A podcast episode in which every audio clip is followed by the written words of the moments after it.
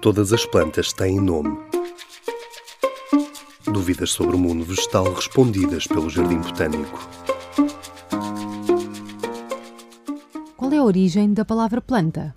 Se é certo que temos vindo a perguntar-nos sobre o nome das plantas, as suas particularidades botânicas e requisitos ecológicos, está ainda por responder a questão da origem da própria palavra planta, que usamos de forma genérica para designar estes organismos maioritariamente verdes que nos rodeiam.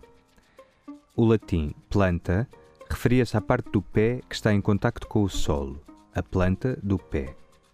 Plantar, ou estar plantado, descreve, pois, o ato de ficar no local onde os pés tocam o solo. Imóveis, como as plantas, pois claro.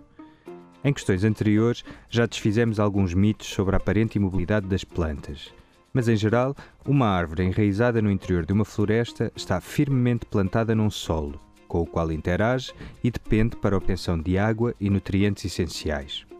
Plantados, estamos, pois, especados, implantados num local, para onde talvez um arquiteto venha a traçar a planta de um edifício, também ele seguramente rodeado de plantas.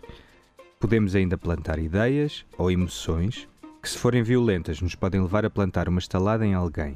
Mas para evitar agressões, nada melhor do que relaxar no jardim, onde todas as plantas têm nome.